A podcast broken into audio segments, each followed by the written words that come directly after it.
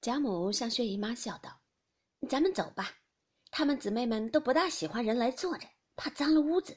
咱们别没眼色，正经坐一会子船，喝酒去。”说着，大家起身便走。探春笑道：“这是哪里的话？求着老太太、姨妈、太太来坐坐还不能呢？”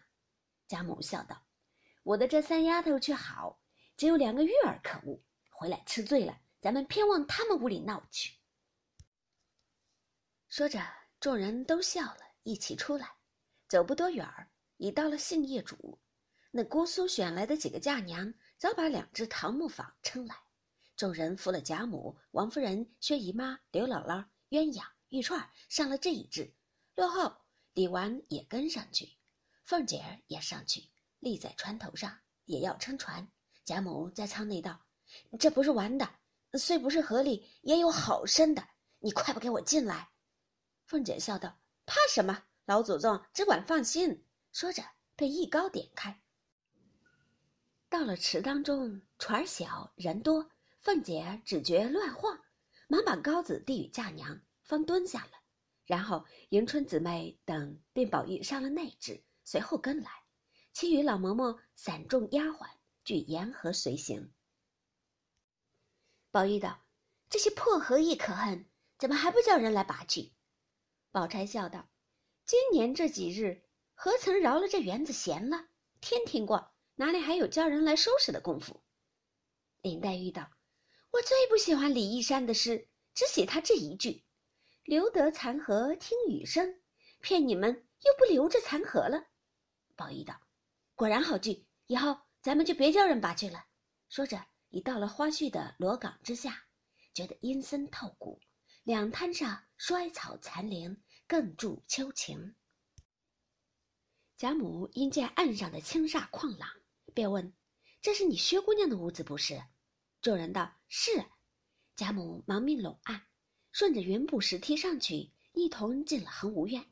只觉异香扑鼻，那些奇草仙藤，愈冷愈苍翠，都结了实，似珊瑚豆子一般累垂可爱。即进了房屋。雪洞一般，一色玩气全无。岸上只有一个土定瓶中供着数枝菊花，并两部书、茶帘、茶杯而已。床上只吊着轻纱帐幔，侵入也十分朴素。贾母叹道：“这孩子太老实了。你没有陈设，何妨和你姨娘要些？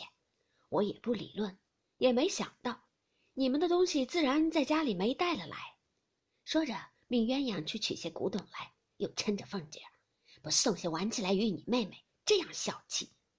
王夫人、凤姐儿等都笑回说：“她自己不要的，我们原送了来，她都退回去了。”薛姨妈也笑说：“她在家里也不大弄这些东西的。”贾母摇头道：“使不得。虽然她省事儿，倘或来一个亲戚看着不像，二则年轻的姑娘们。”房里这样肃静，也忌讳。我们这老婆子越发该住马圈去了。你们听那些书上、戏上说的小姐们的绣房，精致的还了得呢。她们姊妹们虽不敢比那些小姐们，也不要很离了格。有现成的东西，为什么不摆？若很爱肃静，少几样倒使得。我最会收拾屋子的，如今老了，没有这些闲心了。她们姊妹们也还学着收拾的好，只怕俗气，有好东西也摆坏了。我看他们还不俗，如今让我替你收拾，保管又大方又素净。我的梯级两件收到如今没给宝玉看见过，若惊了他的眼也没了。